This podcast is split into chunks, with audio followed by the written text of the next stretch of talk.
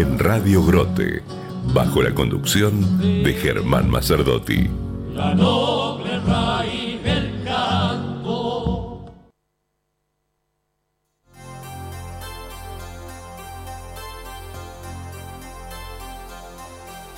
We sit and watch umbrellas fly.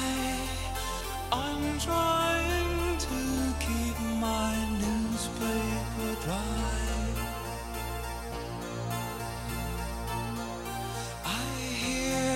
Myself say, My boat's leaving now, so we shake hands and cry. Now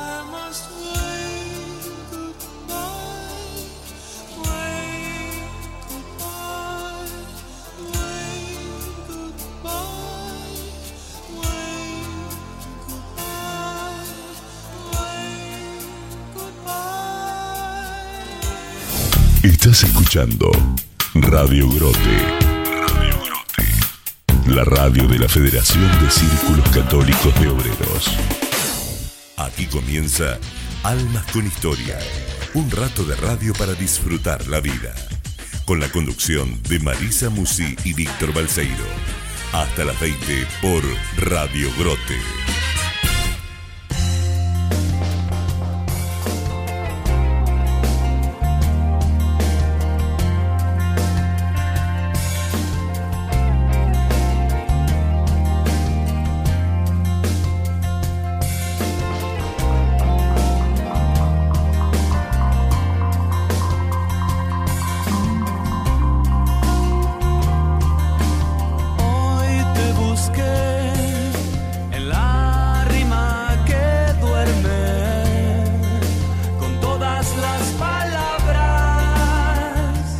Hoy te busqué con todas las palabras. ¿Cómo están? ¿Cómo les va? Espero que estén muy bien. Bienvenidos. Esto es Almas con Historia, nuestro encuentro de cada miércoles a la hora 19 en Radio Grote. Mi nombre es Víctor Balseiro, me encanta saludarlos.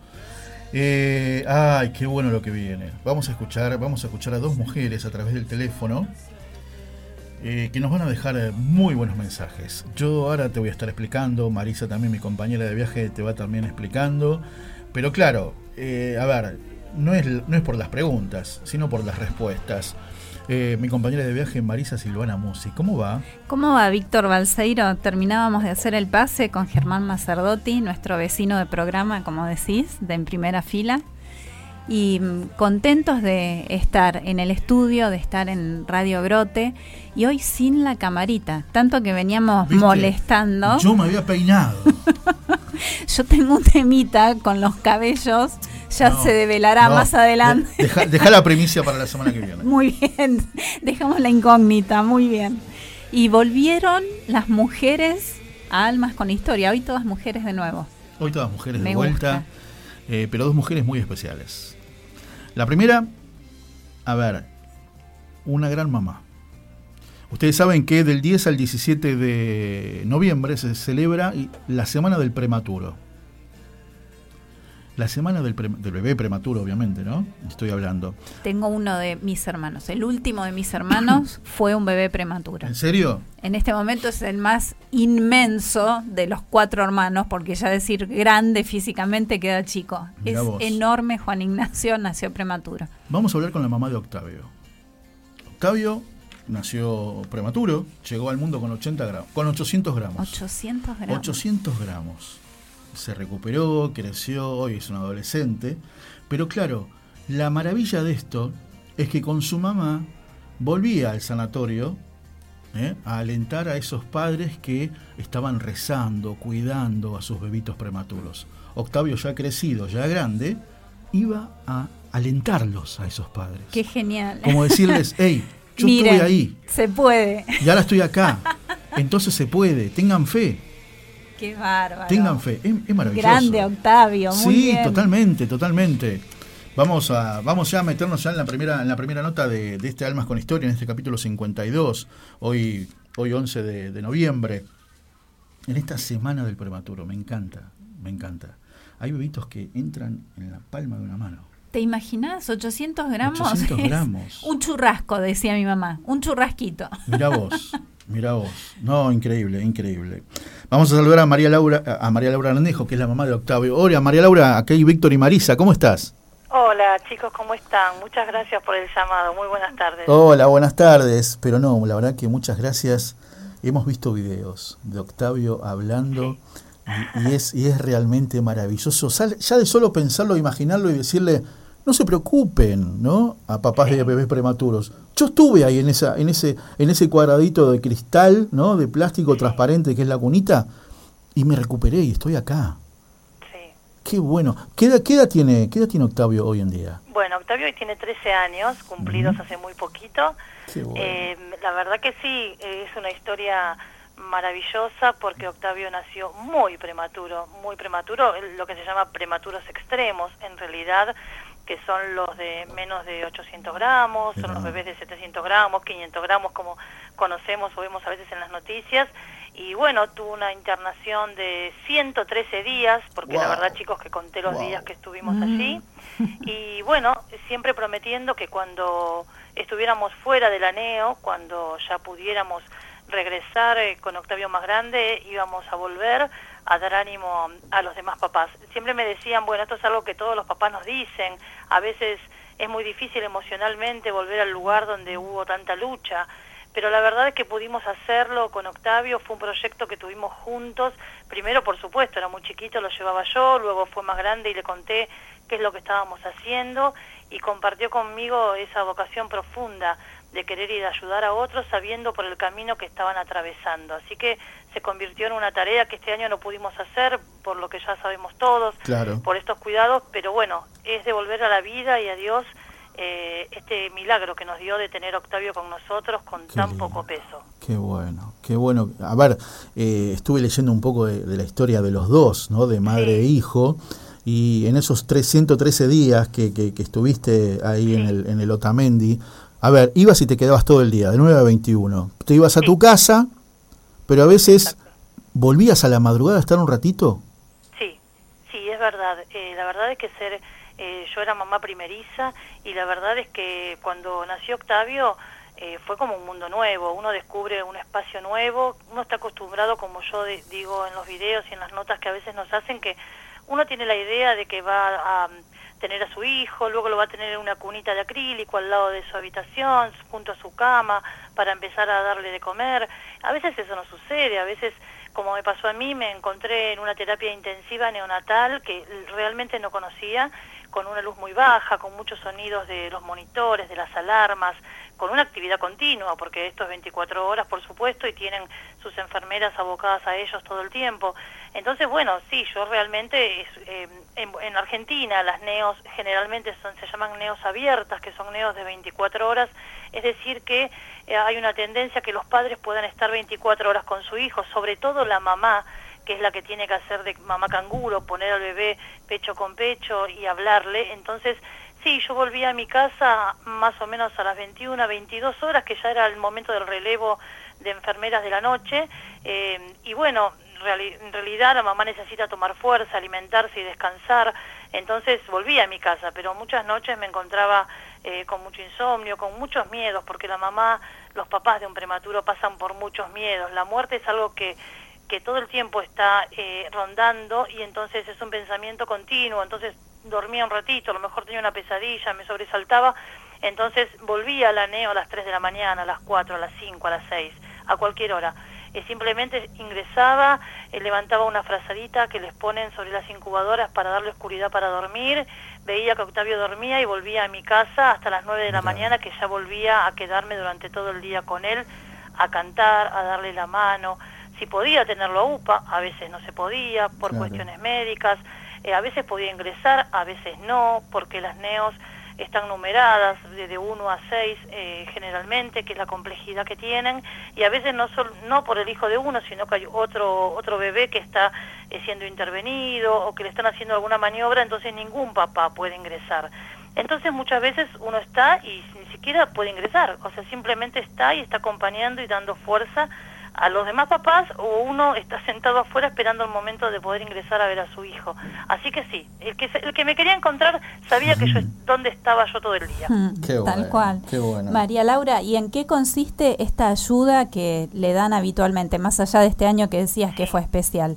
¿Fue una idea de Octavio? ¿Fue una idea que tuvieron juntos? ¿Qué es lo que hacen? No, en realidad fue una idea mía que tuve mientras que estaba tantas horas sentada frente a la incubadora de mi hijo y yo decía, si yo me llevo el milagro de que Octavio, de que se vaya, que Octavio sobreviva a esto, que Octavio pase por esto que está pasando, yo voy a volver a dar ánimo.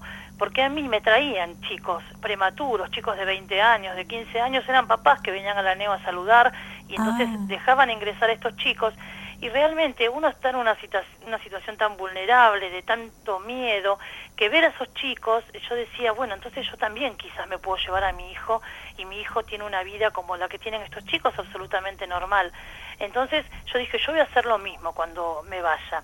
Por supuesto uno está en un momento muy especial y entonces piensa que va a hacer muchas cosas, y por eso las enfermeras siempre me decían, bueno, todos nos dicen lo mismo, porque hay papás que realmente no pueden volver, ni siquiera hay papás que conozco que no pueden pasar por la zona donde estuvo internado su hijo, porque les trae recuerdos y les trae mucha tristeza. Sí, claro. Entonces eh, yo intenté pensar que yo iba a poder revertir esa situación, entonces eh, lo comencé a hacer cuando Octavio eh, ya tenía tres años, eh, que era una edad que ya podía ir caminando, que podíamos eh, ir juntos, entonces comenzamos a hacer esto de ir, eh, por supuesto su pediatra eh, es la subjefa de la NEO, entonces yo le pregunté si podíamos empezar a ir, me dijo que sí, que por supuesto que estaban encantados, entonces Octavio, por supuesto, cada vez que llegaba a la NEO, todos los médicos lo abrazaban, todos los médicos porque íbamos a la NEO donde él nació. Luego empezó esto de ir a otras NEO, porque se empezaron a, a, digamos, a conocer esto que hacíamos nosotros, entonces nos convocaban, yo llamaba por teléfono a mamás que estaban pasando por esto en NEOs de otras provincias, eh, porque bueno, nosotros sabíamos que una palabra de aliento nos ha pasado de ir y estar abrazando a una mamá, simplemente llora esa mamá. Exacto, Y no me puede sí. hablar. Entonces, no importa, yo sé el miedo que tiene, yo puedo conectar con esa mamá y aunque no habláramos, yo sé en ese abrazo lo que yo puedo contener. Quizás con otro familiar se hace más difícil, tratan de calmarla, de decirle que no, yo sé el miedo que tiene esa mamá y a qué le teme. Entonces, yo puedo abrazar de otra manera. A veces, eh, mostrándole a mi hijo, esa madre entra nueva a la neo, está, está renovada, tiene energía. Octavio ingresa directamente a la neo y yo espero afuera y me quedo con los papás. A veces hay papás que no pueden salir, entonces Octavio ingresa, miro las incubadoras. Quiero decir que para Octavio esto es algo muy familiar, este lugar. Qué que no lo asusta, claro. que, le- que lo hace con mucho amor, que comprende la situación porque él recuerda mucho lo que pasó ahí, él habla mucho de, esa, de ese momento y conectar con esto, con esta alegría de poder ir con alegría a, a, mostrarse, a contar, a, a saber el recorrido, a acompañar básicamente, porque yo quiero decir que muchas veces nosotros estamos junto a papás que no han tenido el milagro que tuve yo de llevarme a Octavio con vida. Entonces uno acompaña en ese momento, uno no sabe cuando vuelve si ese papá va a estar o no. Entonces el momento es, es, es el aquí y el ahora, ¿no es cierto? El poder abrazar y el poder decir una palabra de aliento y saber que hay un otro que pasó por ahí y que nos puede ayudar. Esa es la tarea que hacemos con Octavio y que hacemos siempre con mucha alegría sabiendo, como dije al principio, que uno está devolviendo todo lo que le fue dado de alguna manera. Madre hijo, equipo perfecto. Sí, la verdad que somos un buen equipo porque Octavio además le gustó mucho hacerlo, porque también podía suceder Claro, que no quisiera o que no tuviera ganas o que lo pusiera triste, porque esto también pasa.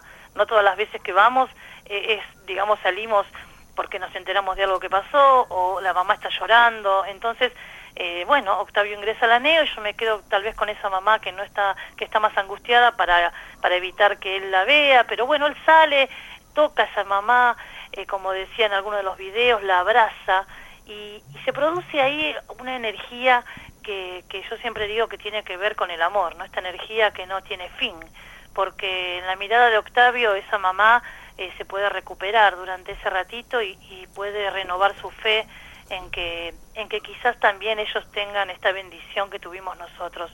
Y si no es así, que esté preparada, que sepa que hay un camino, que, que un otro pasó por allí y que le puede dar una mano, siempre digo a modo de red. eh, para este momento. Tratamos de ser una red, sea el final que sea, tratamos de sostener desde algún lugar con esto que nos fue dado, que fue la vida. Estamos profundamente conectados con la vida. Eh, así que, Víctor, vos sabés que estamos conectados desde un lugar muy especial, nosotros siempre con la vida y, y vamos por eso y brindamos por eso, brindamos eh, nuestro amor, celebramos la vida y lo hacemos de esta manera siempre. Qué maravilla. Todo, hablas de un tejido, una red, y Sí. también es esto de tender puentes desde la solidaridad, porque hablas del amor y del abrazo y de la contención y del agradecimiento que implica. Exacto, exacto. Eh, muchas veces contamos, eh, bueno, cómo es el camino, las cosas que hay que estar atento, cuando yo, cuando son papás que se van de neo, eh, bueno, porque la verdad que no es un, un camino fácil, hay que estar muy atento a muchas cosas. Los papás de prematuros somos papás muy presentes, muy muy atentos a cuestiones médicas, a estar atentos a ciertas cosas que, que hay que definir cuando ellos van creciendo. Entonces, bueno, a veces dar contactos, ayudarlos tiene que ver con esto, o sea, ayudar a dónde comprar la ropa para un prematuro. Vestir a un niño tan chiquito no es fácil.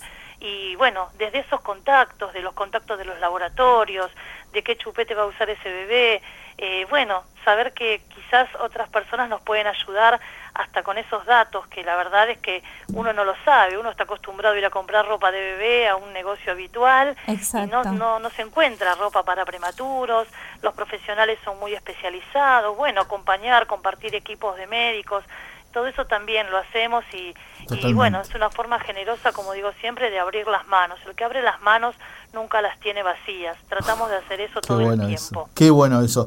Te escuchaba, María Laura, desde, desde que empezaste. eh, hablaste de la vida, dijiste la palabra vida, no sé, 150 veces. Sí. Sí, Y ahora en el Congreso se vuelve a debatir el aborto como en el 2018, que estuviste tanta participación Sí. y estuviste en todas las sesiones, ¿no es cierto? Sí. Por tu trabajo. Eh, parece increíble, ¿no? Sí, la verdad que tengo una conexión muy fuerte con la vida, tuve siempre esta convicción. Cuando fui mamá, que me tocó atravesar esta situación, por supuesto que mucho más, por supuesto que me aferré mucho más a la vida, porque en la vida suceden los milagros, en la vida sucede el misterio de la creación, en la vida está todo, entonces sin vida no hay nada.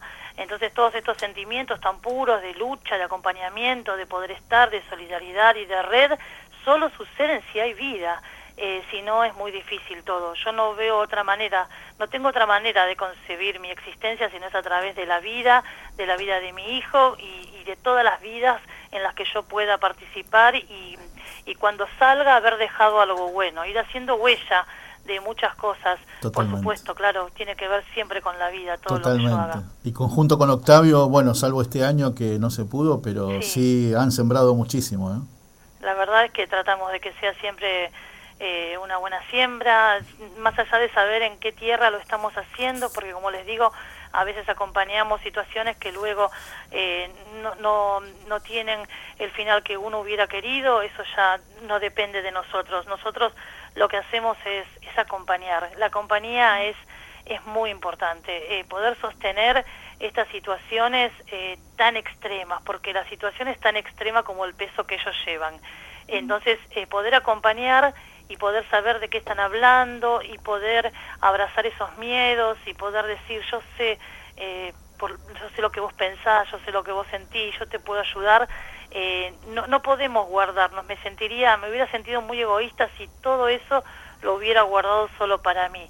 Creo que me fue dado para que lo pudiéramos ofrecer a otros, tanto a mí como a Octavio, que le encanta hacer lo que hace. Qué bueno. Si no, me hubiera dicho que no. Así Seguramente, que, seguramente. Sí, sí, sí. Bueno, entonces desde ayer y hasta el martes que viene, la semana Sí. del prematuro. Exactamente, la estamos celebrando en todos los hospitales de, del país, hay actividades, por supuesto este año van a ser por Zoom, Eh, nosotros vamos a participar del lugar donde nació Octavio, del Sanatorio Tamendi, que la va a ser el miércoles próximo, pero en todos los hospitales hay actividades, en la Sociedad de Pediatría, bueno, es una movilización muy grande que organiza UNICEF y es a nivel mundial porque el 17 de noviembre es el Día Internacional del Prematuro, entonces lo que se hace es llevar a conciencia, llevar eh, a derecho, digamos, estos estos 10 derechos que tienen los prematuros, que son el derecho a la lactancia, a estar con sus padres, a tener una vida social como cualquier otra persona. Entonces, es este, tener presente que hay, eh, hay muchísimos, hay 20 nacimientos prematuros por día en Argentina, 7.500 por año.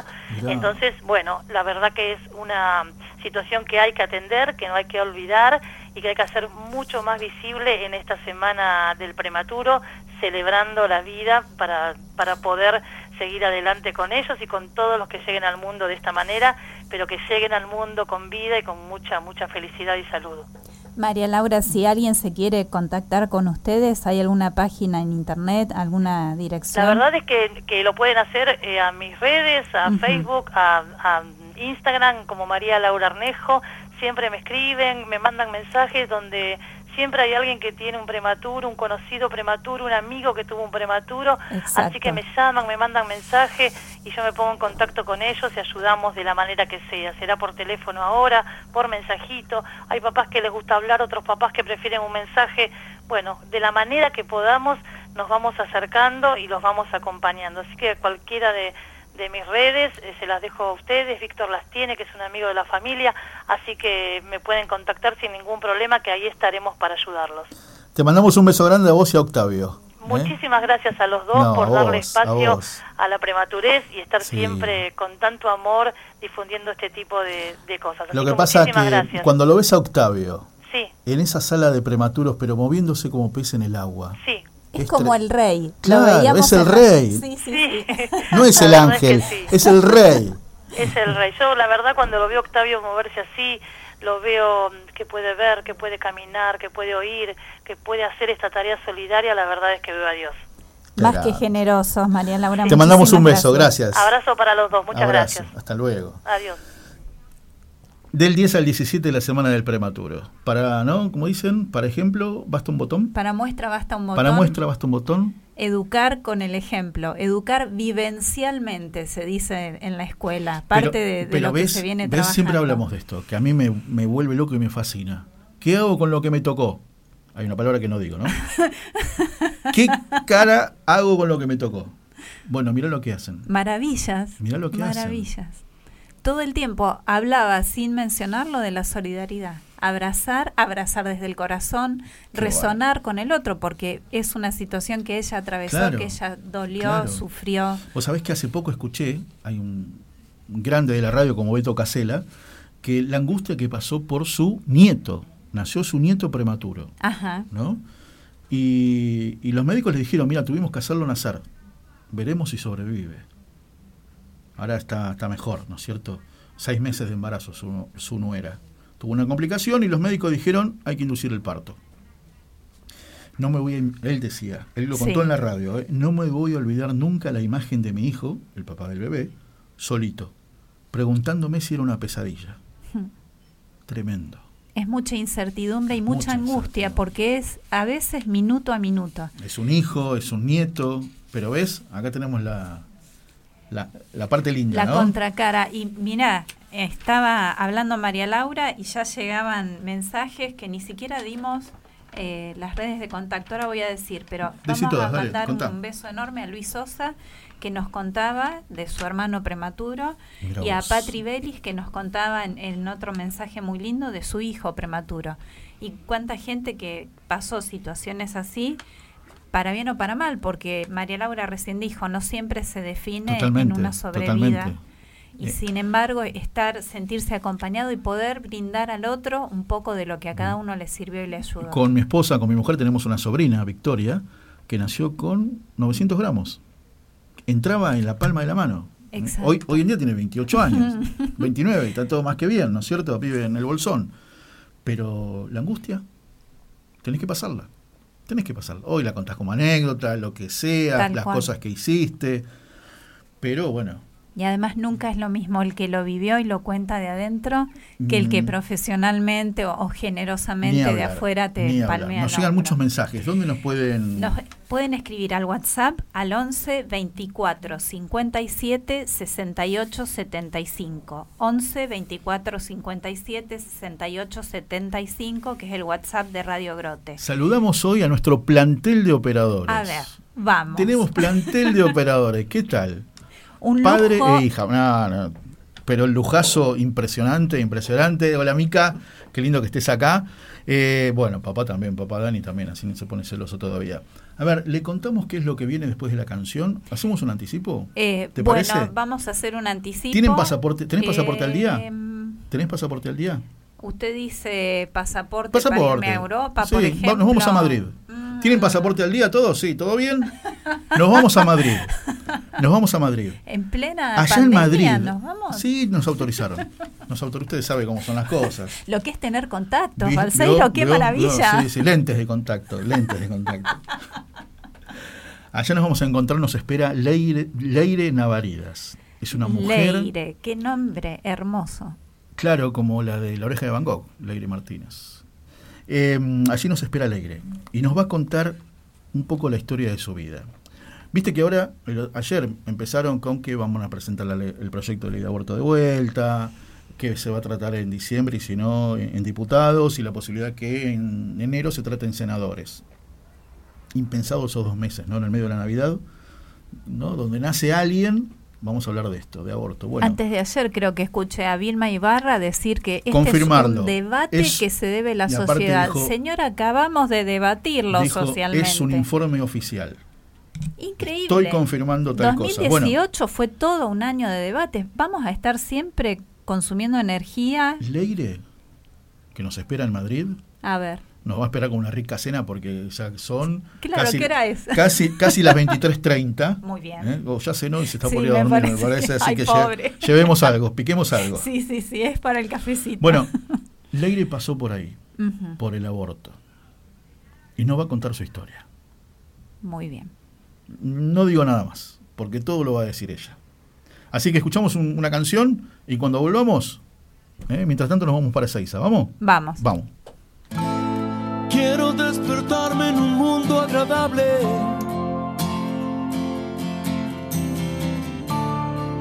Quiero darme libertad.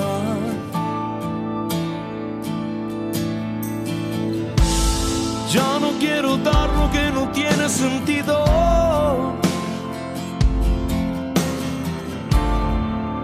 Solo quiero aquí estar.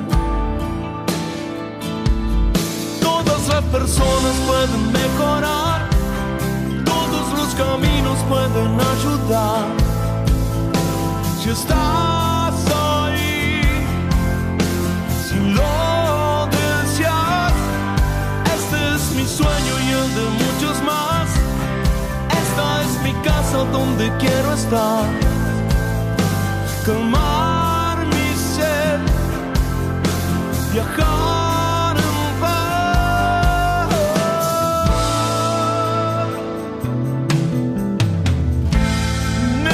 Darme un espacio en el tiempo. Ser muy claro al hablar. Sin informaciones que castiguen mi centro. Solo quiero alcanzar.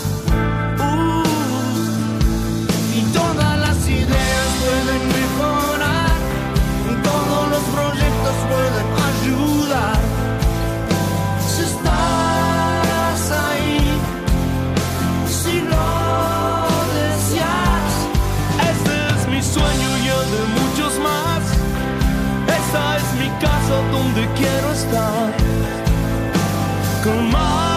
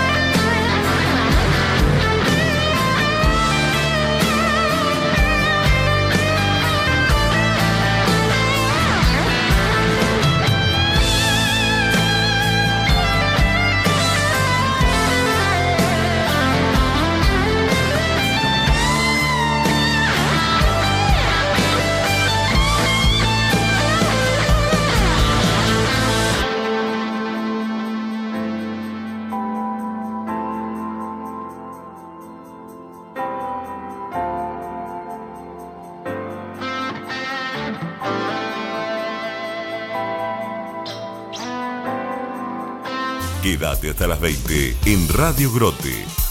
Siempre hay una historia para tu alma.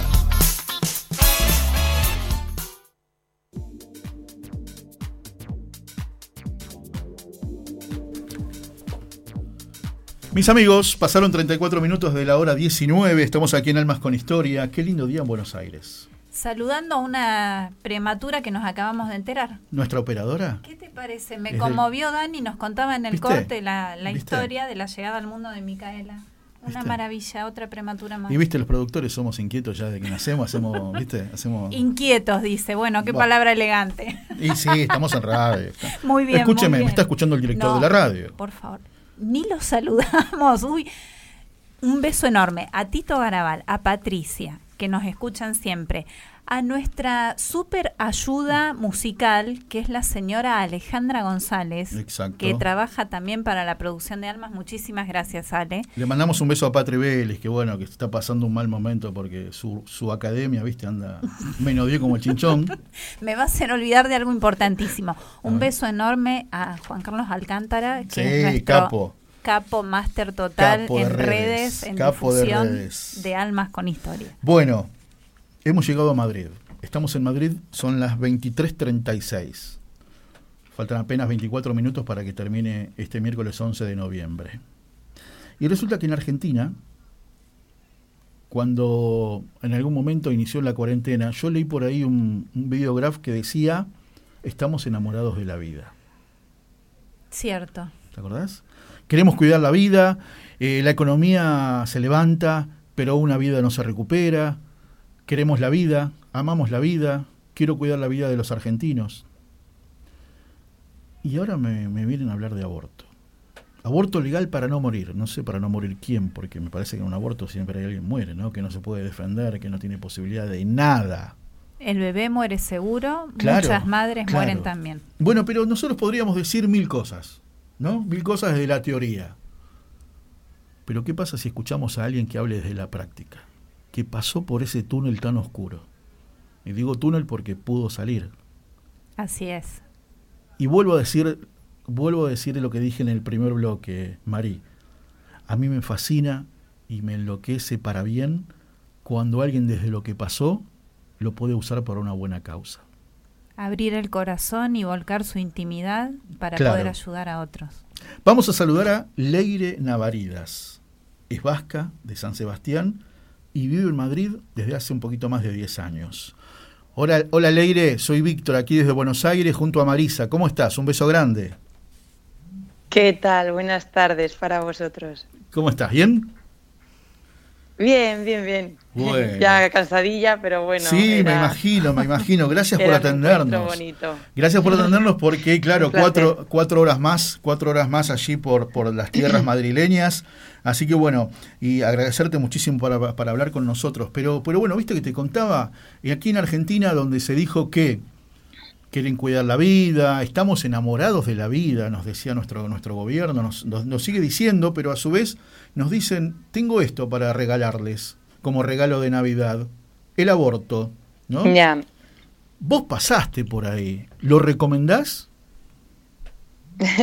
en absoluto, vamos. O sea, lo último que le deseo a cualquier mujer del planeta.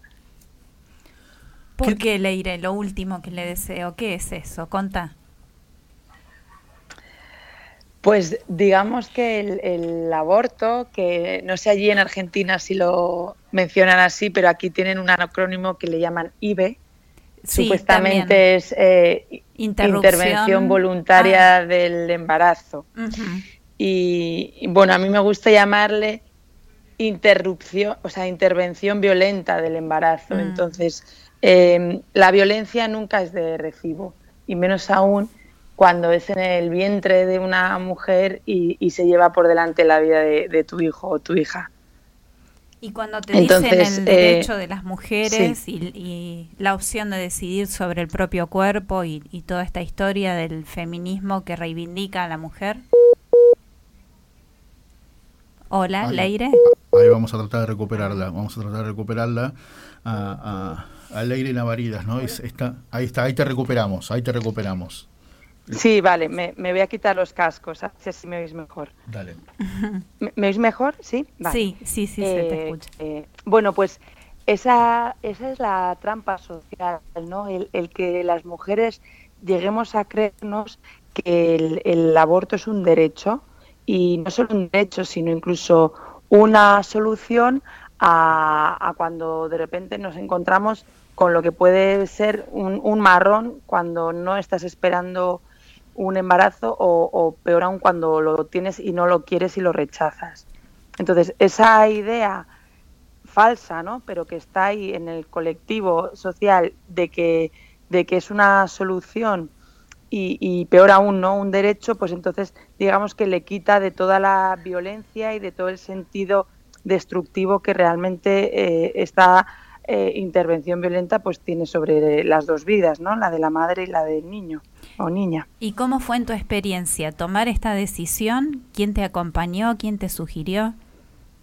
O sea, para mí, digamos que fue relativamente fácil, yo creo que como para muchas, no todas, pero para muchas, porque de alguna forma de antemano ya eh, vemos eso como, como un derecho. O sea, yo en mi adolescencia pues no fui a una manifestación luchando por el aborto pues porque simplemente no la hubo, pero yo sé que, que yo hubiera estado ahí. ¿no? reclamando ese derecho para la mujer. Y eso, claro, viene ya de una idea de que eh, primero pues no hay una conciencia sagrada de la vida, luego también pues hay una reclamación supuestamente feminista pero equivocada ¿no? del aborto porque solo se tiene en cuenta digamos una de las partes y, y cuando hay dos pues no se puede nunca obviar la otra y menos negarla, ¿no? Pero claro, si tienes una idea de que ahí no hay una vida, sino que es un amasijo de células, ¿no? Como pude tener yo en la, en la cabeza, pues entonces eres capaz de hacer algo así. Si no, es que no, no en conciencia de que hay un bebé, mm, es muy difícil que pueda llegar a hacerlo. Claro. Y una vez atravesado el proceso, ¿qué empezó a pasar en tu vida? Bueno, en un principio nada, ¿no? Porque em, una mujer que ya ha decidido eh, hacer eso, ya está lo suficientemente fría y desconectada de sus sentimientos, de su interior, de su conciencia, de su alma, de su corazón, de todo. Está tan desconectada que, que una sigue desconectada y alexitímica perdida, que era mi caso, ¿no? Entonces, pues yo fui allí como quien va a hacerse las ingles, que sabe que es algo pues incómodo, que duele, pero bueno, que toca, ¿no? Para seguir adelante, para luego estar bonita o lo que corresponda en mi caso, pues para poder seguir con una vida ambiciosa, ¿no? De, de, pues de supuesta libertad y de, y de querer hacer pues muchas cosas en la vida previo a ser madre, porque yo ilusión de ser madre sí tenía, pero no en ese momento y, menos aún con la situación de pareja que tenía, que estaba bastante en crisis. Entonces, bueno, digamos que, que, yo pasé por eso y, y, no, yo no hablé de eso con nadie ni, no se hablaba de eso con mi familia, con mi pareja, el, el padre de la criatura pues tampoco. Entonces, pues tú crees que es un episodio pasado, que, que, ya está, que, que no es de gusto, pero bueno, pues ya no tiene más trascendencia en tu vida. Y así estuve varios años, la verdad. ¿Y empezaste a sufrir vértigos, mareos? Sí, bueno, eso ya lo tenía de antes, ¿no? Digamos que, que, que una persona no se desconecta tan brutalmente de la noche a la mañana, sino que es un, un proceso que puede venir desde la misma infancia, según el entorno que tengas, ¿no? Pues el mío, mi entorno familiar, pues no era un entorno que precisamente eh, eh, en el que reinase el amor, del que se hablara de amor y, y, y eso que al final en, en, los humanos tan importante es, pero que a nivel social tan denostado está, ¿no? Entonces, eh, pues mis padres no son vascos, pero bueno, tienen esa cosa, ¿no? De, de, de nada de, de, tonterías ni, ni, ñoñerías, ¿no? Entonces aquí vamos a ir a, a, a lo material, ¿no? A, a, lo, a lo duro, que, que, eso es al final lo que importa, ¿no? Una concepción de vida pues bastante hostil en un principio. E, entonces los vértigos digamos que ya me venían y, y siguieron, pero sí que es verdad que fue eso y no otra cosa lo que me motivó ya a, ir a un terapeuta que me habían recomendado y, y, empezar ahí ya lo que sería mi, mi camino de introspección personal. Y a partir de, de ahí, ¿cómo fue, Leira, el proceso de sanación? Vos hablabas de la culpa en un momento, de, de ir curando las heridas, de ir recuperándote. ¿Cómo fue esto? Uf, pues, pues la verdad es que fue una etapa muy, muy oscura y muy sombría de mi vida, uh -huh. por lo que entiendo que muchas mujeres eh, no lleguen a, a enfrentarse o a, a, querer reconocer lo traumático que puede llegar a ser un aborto, porque una vez lo reconoces, te toca, te toca mirarlo de frente, te toca ahorrar, te toca destapar o romper muros o lo que sea que hayas podido construir para seguir adelante después de algo tan traumático. Entonces, claro, lo tienes que enfrentar. Y yo una vez lo enfrenté, eh, me sentía tan mal, como dices tú, tan culpable, me sentía tan indigna, tan desalmada y descorazonada, que, que, que no hacía más que sufrir o, o, de alguna forma también indirecta buscar que me castigaran. La verdad es que no, no fui de las que me tiré a las vías del tren, pero desde luego que llevaba una vida muy de sufrimiento y, de mucha pena, de mucho dolor, de mucho castigo y de mucha penumbra, la verdad. Y eso que estaba en un entorno eh, pues muy sensible a, a las personas, a, a la vida y, y, me animaban a, a perdonarme, a, entender que yo había sido víctima también de ese proceso, a, salir de ahí pero yo no me negaba, o sea, no, no, no, no lo podía, de alguna forma no era capaz de perdonar semejante cosa, ¿no? Una vez me fui consciente de, de la gravedad del asunto, pues no, me negaba completamente a aceptar, eh, digamos, como esa, ese indulto, ¿no? De alguna forma. Pero sí que es verdad que una vez pude finalmente y profundamente entender que es que yo había sido también una víctima, no solo verduga, pues entonces digamos que ya empezó de alguna forma mi reconciliación conmigo misma y junto con eso en paralelo ya en algún momento llegó también como mi rebeldía, ¿no? Mi rebeldía hacia un sistema que realmente aboca a la mujer a pasar por eso y me rebeldía también contra un sistema con movimientos supuestamente feministas que reclaman el aborto como un derecho y, ante eso ya me revelo y ahí es cuando veo que me nombréis como activista y es cierto que sí porque no, no, no, no, no puedo con ello, o sea, es, es más fuerte que, que, que, yo, o sea, no me puedo quedar callada. Es muy, muy fuerte la imagen que empleas de verdugo que a la vez es víctima. Esto a mí me conmovió mucho cuando te escuchaba en la entrevista y pensaba qué te hubiera servido en el momento que atravesabas un embarazo que te sorprendió, que no habías buscado, que no estabas bien con tu pareja y que venías de una educación, entiendo, eh, en la que ya estaba asumido que era un derecho y, podías ejercerlo libremente. ¿Qué te hubiera servido, Leire, para no tomar esa decisión, para ir por otro camino? Pues mira, oía a la, a la um, mujer que habéis entrevistado previamente hablar mucho de, de, acompañar y abrazar esos miedos, ¿no? Entonces, cuando, cuando una mujer se queda embarazada y y, y, y, para ella es una mala noticia porque hay muchas que, que, incluso no buscándolo lo pueden recibir como una muy buena noticia, que lo es, pero cuando lo recibes como una muy mala noticia, como fue mi caso, realmente lo que te está inundando y lo que te está so, so, eh, superando de alguna forma son los miedos. A mí siempre me habían dicho que, que, que los hombres no están para ser padres, ¿no? Sino que para los niños siempre estamos las mujeres, que estamos solas. Yo me encontraba eso en una crisis muy brutal con mi pareja. Bueno, nos habíamos casado, pero igualmente estábamos muy, muy inestables. Em, yo no le veía muy comprometido conmigo. Entonces, claro, tú de repente te ves que tienes eh, el peso ¿no? y la trascendencia de, tener una vida dentro y a la vez te sientes solísima, te sientes sola, te sientes desubicada, te sientes desamparada, te sientes, pues como en mis términos yo siempre decía, ¿no? Como un marrón. Entonces, claro, cuando estás totalmente abrumada por, por semejante marrón. ¿Qué es un marrón, eh, Leire? Pues Problema, angustia. Eso es, no, no conocéis ese término, ¿no? Yo en España no lo usamos, vale. no. pues es, digamos un problema, pero cuando es un problemón, o sea, cuando cuando es algo muy gordo, ¿no? Porque que se te rompa el coche puede ser un problema, pero igual que se te queme la casa con todo dentro, eso es un problemón, ¿no? Bien, Entonces, digamos que son problemas como muy trascendentes en la vida de una persona. Y, y en ese caso, en el mío lo era, porque es que no estaba ni siquiera ubicada físicamente en el mundo, eh, me encontraba en, Macao, en, o sea, estaba como muy, muy, muy perdida, muy desarraigada.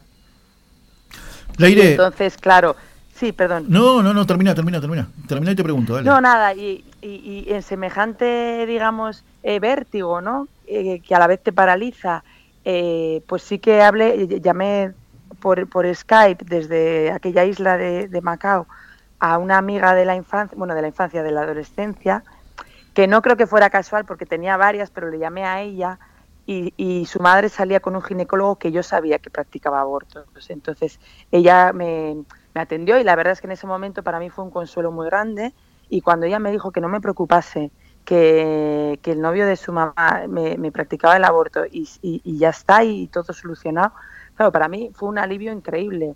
Sí que es verdad que luego tenía pesadillas durante el tiempo que estuve todavía en Macao hasta volver a mi tierra para hacerlo, pues pesadillas de, hospitales en China donde yo me desangraba y todo era así como muy violento. Pero, pero yo seguía aferrada a esa idea de, bueno, yo voy a Donosti, me intervienen y ya se acabó. Y te crees que, ahí se acaba la historia, que esa también es una de las mentiras, ¿no? Claro. Del aborto. Lo decís, mis amigos, es Leire Navaridas, está en Madrid, son casi las 12 de la noche.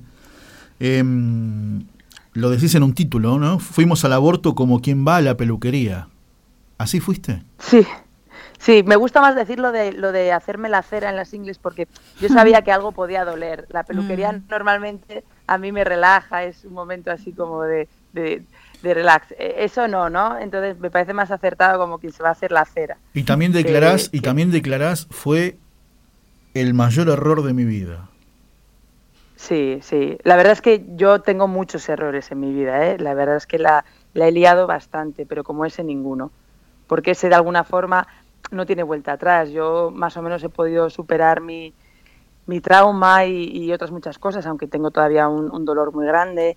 Eh, eh, pero claro, las vidas de mis hijos ya no, las puedo recuperar, porque son dos, porque después hubo un segundo embarazo justo al año que, gracias al terapeuta pues pude abrazarlo, pero igualmente lo, perdí, aunque ya tenía mucha ilusión de, tenerlo, pero fruto del primero, pues al final el, el cuerpo también se te queda tan, tan, tan destruido que luego es muy difícil poder llegar a, a tener un embarazo y que llegue a término.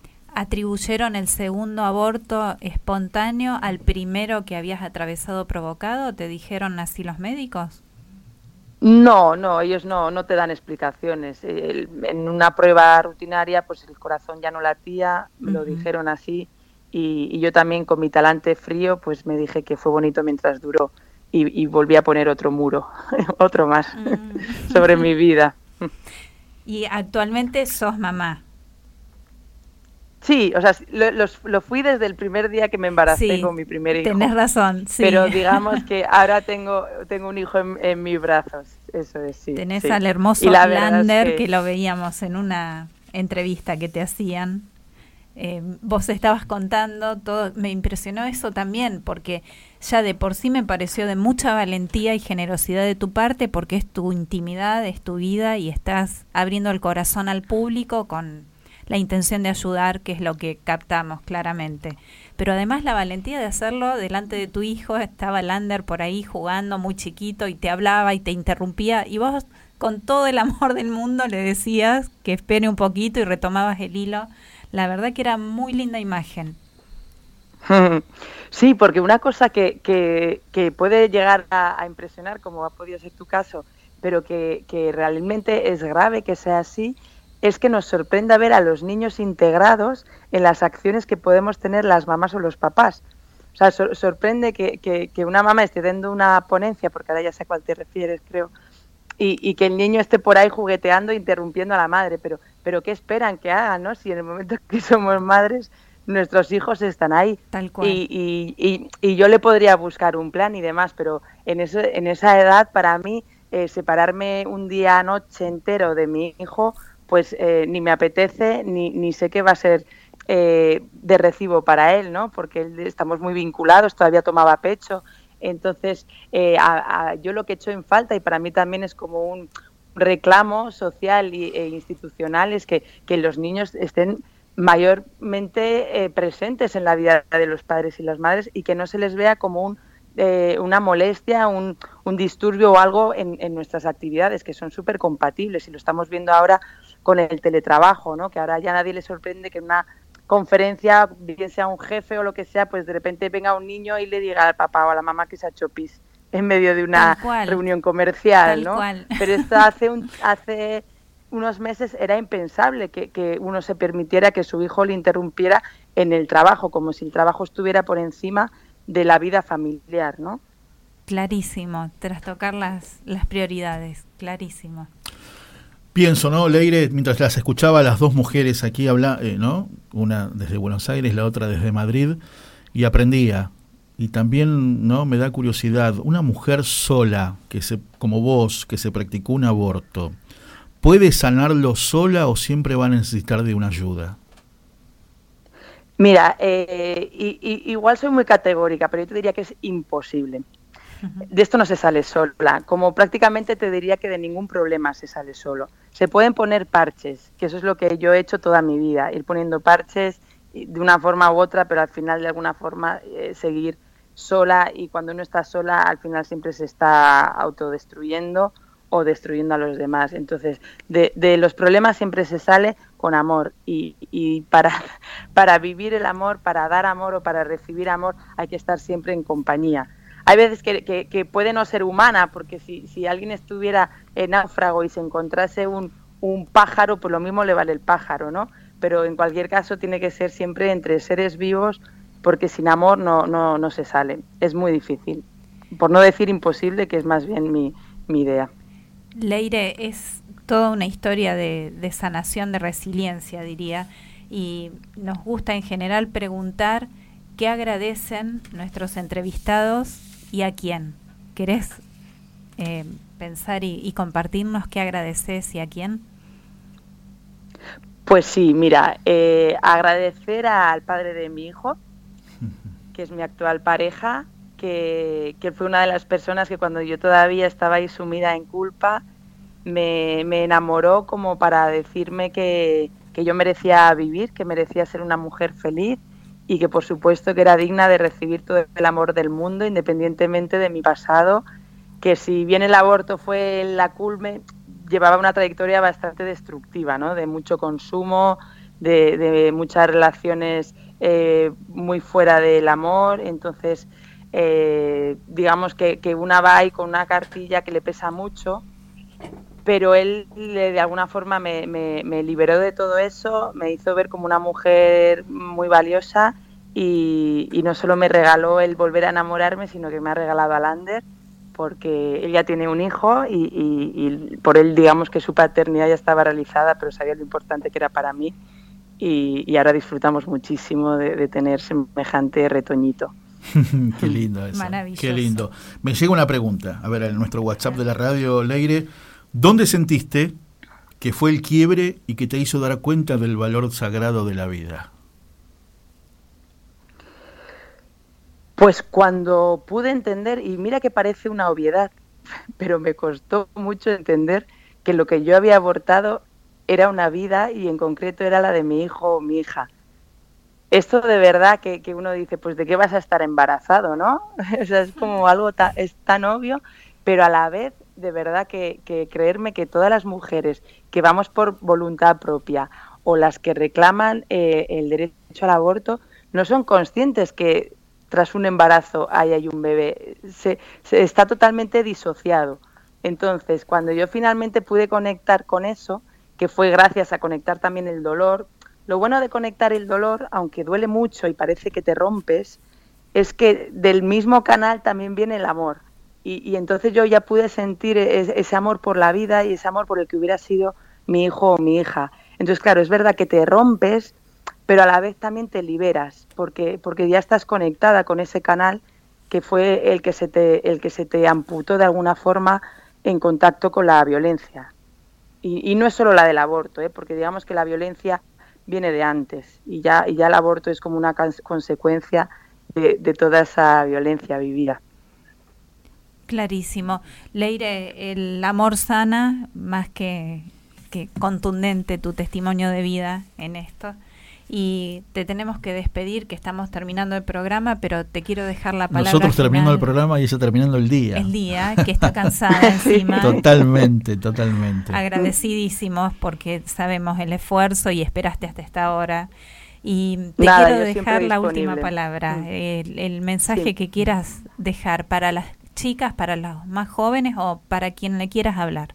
Uno nunca sabe, viste, quién puede estar escuchando la radio y quizás hay alguien que está dudando, viste. ¿Qué, qué? Imagínate que sabes Mira, quién es pues- y qué le dirías.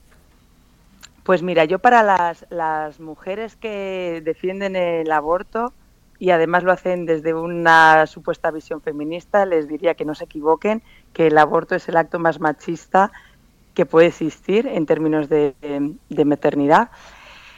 A las mujeres que, mm, que pueden verse actualmente en, un embarazo que, les rompe completamente su, su plan vital o su estabilidad o, las, las las rompe el, el- miedo ¿no? a, verse solas o a verse eh, eh, rechazadas en su ambiente social o en el trabajo o cual sea que les entre el, miedo, que, que sepan que, que siempre van a encontrar donde menos se les espere el apoyo que existe, que existen redes eh, solidarias o el vecino o quien sea, porque hay mucha gente que sí valora la vida como puede en ese momento ella no estar valorándola y que de ninguna manera ningún hijo o ninguna hija tiene el potencial de, destrozar, de destrozar la vida como si lo tiene el, aborto. Después de, abortar muchas, muchas mujeres eh, solo les queda el alcoholismo o cualquier otro medio de consumo, de autodestrucción y de evasión, porque no son capaces de, seguir viviendo con la cabeza recta y, el corazón conectado después de haber hecho eso. Y a las que lo han hecho, les digo que, que no se preocupen, ¿vale? Porque si bien es verdad que, es un acto muy traumático, pero de los traumas se sale, que, que busquen allí donde se puedan sentir eh, no juzgadas y, recibidas y que busquen ese amor, que lo busquen también dentro y que, y que cualquier persona que les juzgue, que entiendan que no les está ni respetando ni amando y que, y que sepan que, que todo en esta vida tiene perdón, incluido eso. Maravilloso, más, más claro. Clarísimo, imposible. clarísimo. Te mandamos un beso grande. Gracias por el aguante. Ya empezó el día jueves. Un fuerte abrazo. Ya empezó el jueves.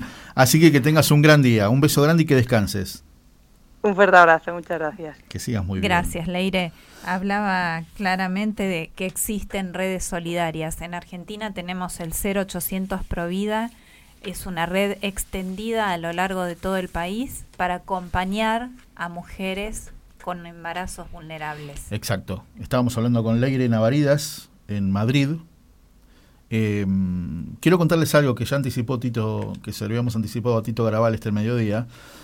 Dimos un poco, le dimos una vuelta de rosca al más con historia y vamos a hablar un poco más eh, sobre la defensa de la vida en programas siguientes, con entrevistados. Eh, hablaste de que en Argentina se ha- hay un 0800 ¿no? de los embarazos y vamos a hablar con su responsable en programas, en programas sucesivos. La señora Evelyn Rodríguez. Evelyn Rodríguez, que tiene una historia de vida increíble, maravillosa. Eh, o sea, acá hay gente que se ocupa, gente que se ocupa, que trabaja en silencio y trabaja muchísimo, y no tan en silencio. A veces la tapan, viste, porque no conviene. Pero, pero la verdad es esa. que hay El mucha amor gente. sana, el abrazo rescata. Muchísimos mensajes, ya en un minuto ya no- nos estamos despidiendo, que, que es tardísimo. Eh, Luis Sosa, el director de BTR Radio, dice, del mismo canal viene el amor, de lo que hablaba Leire, ¿no? Eh, tremendo, tremendo, tremendo. Verónica, Marta, José, Mabel, Juan José, Diego, Emilio, Javier, Alicia, Emma, Adrián, Josefina, Claudia, Patri, Carlos. Les mandamos un beso enorme. Gracias por estar ahí, Antes por de despedirnos, quiero decirle que Leire Sí. va a estar el viernes en el programa Viva Voz, el programa que conduce Rolando Vera y que nosotros formamos parte en diferentes tareas. Bien. Va a estar Bien. también ¿eh? saliendo al aire y contando más historia de su propia historia. Dentro de Almas nos encanta compartir historias. Este es el leitmotiv del programa. Tender puentes a través de historias de vida que resuenen con otras. En este caso es muy fuerte, es muy puntual, pero realmente creemos que puede servir, que puede resultar útil, que puede aclarar dudas. Y yo, desde mi humilde lugar, no dejo de admirar a mujeres como Leire, Totalmente, que son totalmente. capaces de hacer este camino. Totalmente. Me quedaron un montón de preguntas, como por ejemplo, cómo fue la primera vez que lo contó en público. ¿no es cierto? Que ahora lo cuenta de una manera. Es muy fuerte. su es muy intimidad, fuerte. es su vida privada fuerte. y se atreve a muchísimo con esto. Claro que sí. Así que seguro si estás escuchando Leire, este, fuiste pero tremenda. Me- nos encantó. Nos encantó, a ver, que se entienda, ¿no? Nos encantó eh, lo que escuchamos. La generosidad de compartir, de abrir su corazón y, Totalmente, totalmente. ¿Nos vamos? y el motivo es tratar de evitar que alguien pase el dolor que ella pasó. El miércoles que viene vamos a estar hablando también de la vida, pero también vamos a estar hablando de la música, porque se viene el Día de Santa Cecilia, que es el Día de la Música. Ya tenemos una nota pautada con un gran músico católico, el más importante de Latinoamérica. Le va a pedir a Daniel Martín que arme el escenario y todo Totalmente, lo que hace sí, sí, porque viene, canta, habla un poco y se va. Muy bien, ¿Eh? me gusta. me Así que gusta. bueno, Ah, regresó Daniel Martín. Sí, Estoy hablando tenemos- de él y no lo vi. plantel completo de operadores. Qué, qué, qué maravilla, qué, maravilla. Muy bien, a cuatro manos la operación de Radio Grote en este momento. Así me gusta. Muy bien.